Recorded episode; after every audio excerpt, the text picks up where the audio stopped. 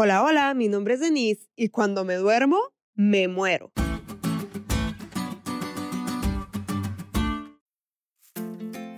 Seguro te han dicho o has usado la expresión me morí para referirte al periodo de tiempo en que duermes profundamente.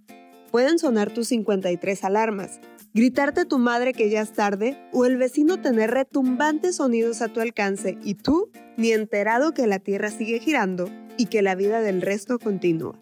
Partiendo de la premisa de que mientras duermes no piensas, no produces, no estás y no eres, entonces cabe la expresión de me morí. Y en ese tenor, también de los que mueren podemos decir que solo duermen, que descansan o que están en un sueño. Bajo esa idea podemos entender la muerte según lo aprendemos en el Antiguo Testamento. Ahí hemos leído finales suspensivos como, y durmió David con sus padres y fue sepultado en su ciudad. Y durmió Acab con sus padres y reinó en su lugar Ocosías, su hijo. En el final de Abraham, Moisés, Aarón, reyes hebreos tanto fieles como infieles, se usan expresiones similares que refieren un descanso reunido con sus antepasados. Y no es que anden deambulando entre ellos, sino que como hemos visto a lo largo de esta semana y como enfatizamos hoy, ellos solo duermen. No piensan, no son, no respiran, ni tampoco sienten. Como menciona la lección, no hay comunicación entre ellos, pues la muerte es la no existencia. Nada saben de lo que se hace bajo el sol.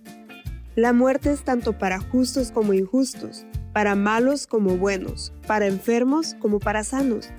No seremos ni los primeros ni los últimos en participar de ese episodio temporal de inexistencia llamado sueño o llamado muerte. La diferencia no es morir ahora o no morir. La diferencia es vivir de tal forma que al morir seamos contados con aquellos que a la voz de Cristo en su segunda venida se les reanudarán los pensamientos que la muerte interrumpió, para entonces poder decir con júbilo, ¿dónde está, oh muerte, tu aguijón? ¿Dónde está, oh sepulcro, tu victoria?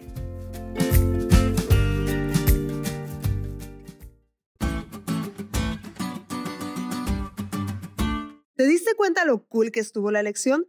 No te olvides de estudiarla y compartir este podcast con todos tus amigos. Es todo por hoy, pero mañana tendremos otra oportunidad de estudiar juntos.